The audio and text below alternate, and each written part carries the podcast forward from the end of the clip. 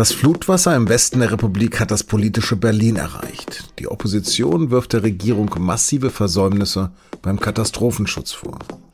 Aber könnte die Flutkatastrophe auch ein Wendepunkt im Wahlkampf sein? Darüber habe ich mit Jens Schneider aus dem Berliner SZ-Büro gesprochen. Sie hören auf den Punkt, den Nachrichtenpodcast der Süddeutschen Zeitung. Mein Name ist Lars Langenau. Schön, dass Sie auf Play gedrückt haben.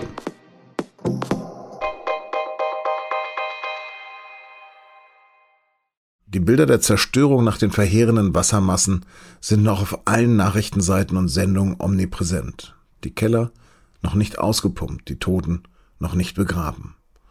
Aber die Suche nach den Schuldigen hat längst begonnen und so hagelt es Vorwürfe von der Opposition gegen den Innenminister, gegen das Bundesamt für Katastrophenschutz, hier etwa von Jörg Schindler, dem Bundesgeschäftsführer der Linken. Mindestens 150 Menschen haben das Scheitern dieser Bundesbehörde, dieser Vorwarnung mit ihrem Leben bezahlen müssen. Horst Seehofer trägt dafür die politische Verantwortung. Aus Respekt vor den Opfern sollte er zurücktreten. Michael Theurer, der stellvertretende Fraktionsvorsitzende der FDP, sieht ein Systemversagen. Es habe rechtzeitig Warnungen der Meteorologen gegeben, aber diese seien weder von den Behörden noch dem öffentlich-rechtlichen Rundfunk hinreichend an die Bürger und Bürgerinnen kommuniziert worden. Die Meldekette jedenfalls muss funktionieren, von der Sirene über die Warn-App bis hin zum öffentlich-rechtlichen Rundfunk. Innenminister Horst Seehofer von der CSU hat die Vorwürfe dagegen als billige Wahlkampfrhetorik zurückgewiesen. Am Montag beim Besuch einer gefährdeten Talsperre sagte er, Das ist fast schäbig, weil jetzt wirklich nicht die Stunde ist. Ich sage, ich habe das größte Interesse, dass wir gemeinsam die Dinge besprechen, aufarbeiten. Aber jetzt in diesen Tagen hat die Bevölkerung ein Interesse an der Hilfe und der Solidarität.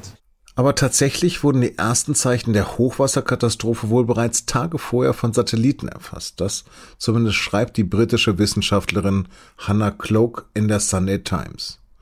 Demnach hat das europäische Hochwasserwarnsystem die deutsche und belgische Regierung vor Hochwasser in den dann so stark betroffenen Regionen vier Tage vor den Fluten gewarnt. Und 24 Stunden vorher sei von den deutschen Stellen nahezu präzise vorhergesagt worden, welche Ecken von dem Hochwasser betroffen sein würden. Cloak ist Professorin für Hydrologie und war am Aufbau des europäischen Hochwassersystems beteiligt. Sie spricht in ihrer Analyse auch von einem monumentalen Systemversagen.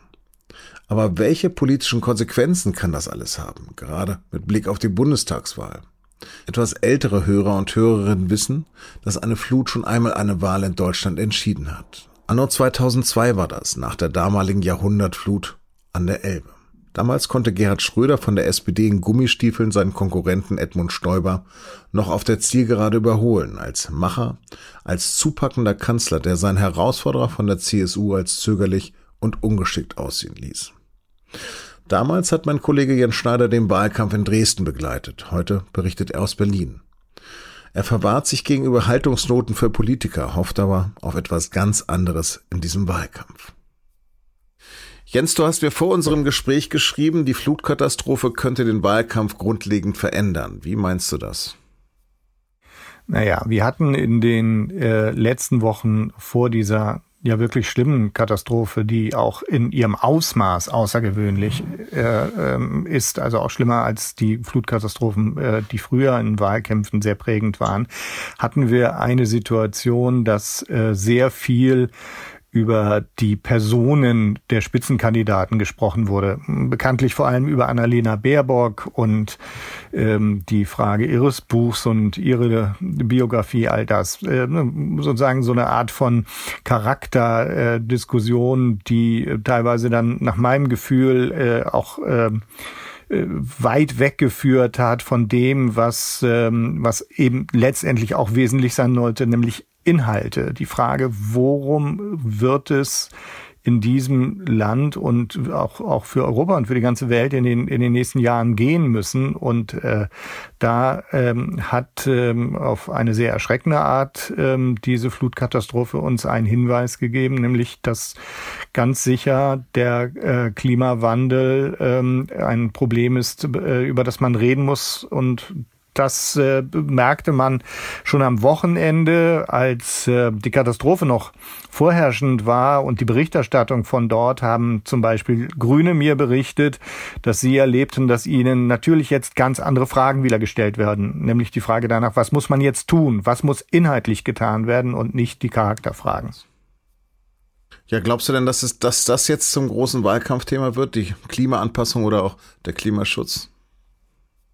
Es ist ja leider so, dass ähm, Themen immer ganz schnell neuerdings äh, aufkommen und dann auch schnell wieder vergehen. Das heißt, ähm, ich würde da gar keine sichere Prognose abgeben wollen. Aber jetzt im Moment ist da äh, etwas passiert. Die Leute, äh, selbst Leute, die eher zurückhaltend waren vorher, sehen, das ist das Thema, worüber wir reden müssen. Und insofern wird es ganz sicher ein großes Wahlkampfthema sein. Das glaube ich schon. Jetzt gibt es ja auch schon erste Rücktrittsforderungen und die ähm, britische Wissenschaftlerin Hannah Cloak hat den deutschen Behörden monumentales Systemversagen bezüglich der Flutkatastrophe vorgeworfen. Wie hat denn die Bundesregierung darauf bislang reagiert? Naja, die Bundesregierung hat, denke ich, und äh, ich finde zu Recht auch gesagt, äh, man muss jetzt erstmal schauen, was genau da passiert ist. Man muss genau untersuchen, was ist vielleicht schiefgelaufen. Diese äh, Rücktritte sind ja nicht das, was ähm, jetzt das irgendwie weiterhelfen werden, sondern es geht darum, dass man schauen muss, wie in einer ja auch neuen Lage. Das sind Wetterlagen, die man so in der Form vorher ähm, nicht gekannt hat, wenn ich die Meteorologen richtig verstehe. In, dass äh, so schnelle Regenfälle so starke Folgen haben können. Wie kann man darauf reagieren? Wie muss man sich einstellen? Was muss man anders machen? Äh, ich habe mal zurückgeblickt. Ich war zu der Zeit Korrespondent in Sachsen und habe da mitten in der Flut gelebt und logischerweise auch viel berichtet, als 2002 die große, so, damals sprach man von einer Jahrhundertflut in vor allem Sachsen ähm, äh, verheerende Folgen hatte. Damals hat die sächsische Landesregierung einen großen Bericht in Auftrag gegeben und der hat sehr, sehr viele Schlussfolgerungen gemacht. Und letztendlich finde ich, es muss jetzt nicht darum gehen, schnell darüber nachzudenken, wer hat vielleicht den Fehler gemacht, sondern oder, oder Rücktritte zu fordern, das ist mir ein bisschen zu eilig, sondern man muss intensiv prüfen, erstens, was kann man äh, äh, oder was ist falsch gelaufen und äh, zweitens dann eben, was muss man gerade auch bei den Meldeketten, beim, äh, beim Warnen anders machen. Mhm. Was wir jetzt ja gerade erleben, ist sozusagen das sehr, sehr starken Einsatz von Menschen und von Material aber auch sozusagen die Kritik an dem Katastrophenschutz, die ist ja existent. Also ist der Katastrophenschutz selbst eine Katastrophe und gibt es denn dort schon konkrete Besserungs Verbesserungsvorschläge? Es gibt manche Dinge, die sind offenbar falsch gelaufen und da hat man Fehler gemacht. Zum Beispiel eben dieses System, dass man gesagt hat, man braucht im Grunde keine Sirenen mehr. Da hat man aber tatsächlich auch schon einiges wieder geändert. Äh, das alles muss aber erst untersucht werden. Es ist wirklich zu früh, um äh, da schon äh, knallharte Urteile zu fällen und äh, wie es jetzt manche tun, quasi nach dem nach dem Versager dieser Flut zu suchen, ähm, welche Konsequenzen aus dieser Flut muss man ziehen. Da muss man genau hinschauen. Da muss man erst mal gucken, welche Meldeketten haben denn nicht funktioniert. Das kann man nicht jetzt schon sagen. Angela Merkel hat ja nach Fukushima den Atomausstieg betrieben. Armin Laschet meint jetzt aber, dass man nicht einfach die Politik ändern kann. Kann also Laschet Krise? Naja, Armin Laschet wird ganz sicher jetzt auch schauen müssen, ähm, dass ähm, die äh, Debatte über den Klimaschutz intensiver geführt wird und er wird darauf reagieren müssen. Er wird dementsprechend Konsequenzen äh, ziehen, denke ich, weil die Leute erwarten, dass jetzt auch wirklich etwas passiert. Und das ist ja äh, erkennbar, das äh, merken wir auch, wenn wir auf Meinungsumfragen gucken, äh, dass die Leute wirklich eine eindeutig ähm, Entscheidungen erwarten, die schneller kommen. Und äh, ich denke, das wird durch äh, diese Ereignisse der letzten Tage ähm, auch äh, verstärkt, ganz klar. Und ähm, ob Armin Laschet Krise kann, ähm, das werden wir sehen. Es ist, er ist jetzt sehr präsent gewesen im Flutgebiet. Ähm, er hat ähm, dort immer sehr schnell sich äußern müssen. Aber auch da, denke ich, äh, muss man unterscheiden zwischen der eher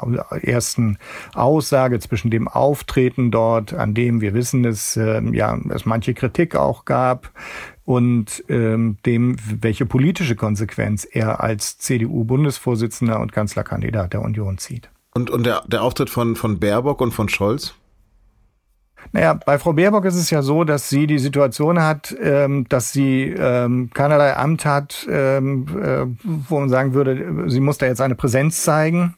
Sie ist hingefahren, hat äh, entschieden, dass sie ohne Pressebegleitung fährt, dass sie nicht in die Hotspots fährt, wo sie, äh, wie man äh, wirklich zu Recht sagen kann, wo sie nur im Wege stehen würde. Sie hat nicht im Weg gestanden und hat jetzt ähm, den äh, Moment äh, zu Recht natürlich dafür genutzt, ähm, darauf hinzuweisen, was passieren muss.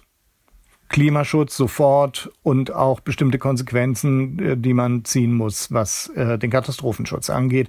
Und äh, der Bundesfinanzminister, SPD-Kanzlerkandidat Olaf Scholz, hat Präsenz gezeigt, ist dort sehr ernst aufgetreten, wie es seine Art ist, hat sehr früh gesagt, wir werden hier Unterstützung ähm, organisieren von Seiten des Bundes. Ähm, das ist das, was man von ihm erwarten kann. Jens, vielen, vielen Dank. Gern geschehen. Jetzt noch Nachrichten. Ungarn und Polen müssen befürchten, dass ihnen EU-Gelder gekürzt werden. Grund ist eine neue Untersuchung über rechtsstaatliche Standards, die am Dienstag in Brüssel vorgestellt wurde. Und die beiden Staaten Defizite bei der Unabhängigkeit der Justiz und bei der Korruptionsbekämpfung attestiert. Ungarn ist auch ein Schwerpunkt des SZ-Rechercheprojekts Pegasus mit internationalen Partnern. Es zeigt, wie in manchen Ländern eine Software auf Handys zur Überwachung von oppositionellen Menschenrechtlern und Journalisten eingesetzt werden. In der SZ vom Mittwoch können Sie lesen, wie mit dieser eigentlich für die Terrorismusbekämpfung erdachten Technologie auch etliche Staats- und Regierungschefs ausgeforscht wurden. Am 20. Juli 1969 hat Neil Armstrong als erster Mensch den Mond betreten. 52 Jahre später ist jetzt der reichste Mann der Welt ins All geflogen, Jeff Bezos. Der Amazon-Gründer war für rund 10 Minuten an Bord des Raumschiffs New Shepard mehr als 100 Kilometer hoch geflogen. Mit dabei war auch Bezos Bruder, eine 82-jährige frühe US-Pilotin und ein 18-jähriger Niederländer, der den Flug in die Schwerelosigkeit von seinem Papa geschenkt bekommen hatte. Es war ein Trip ohne irgendeinen wissenschaftlichen Nutzen, dafür aber eine Werbeshow für ein neues Hobby von Superreichen. Erst vor etwas mehr als einer Woche war der britische Milliardär Richard Branson ja ins All abgehoben. Ist ja auch besser, als die Probleme hier auf der Erde anzugehen. Bleibt noch die Frage, wann folgt Elon Musk?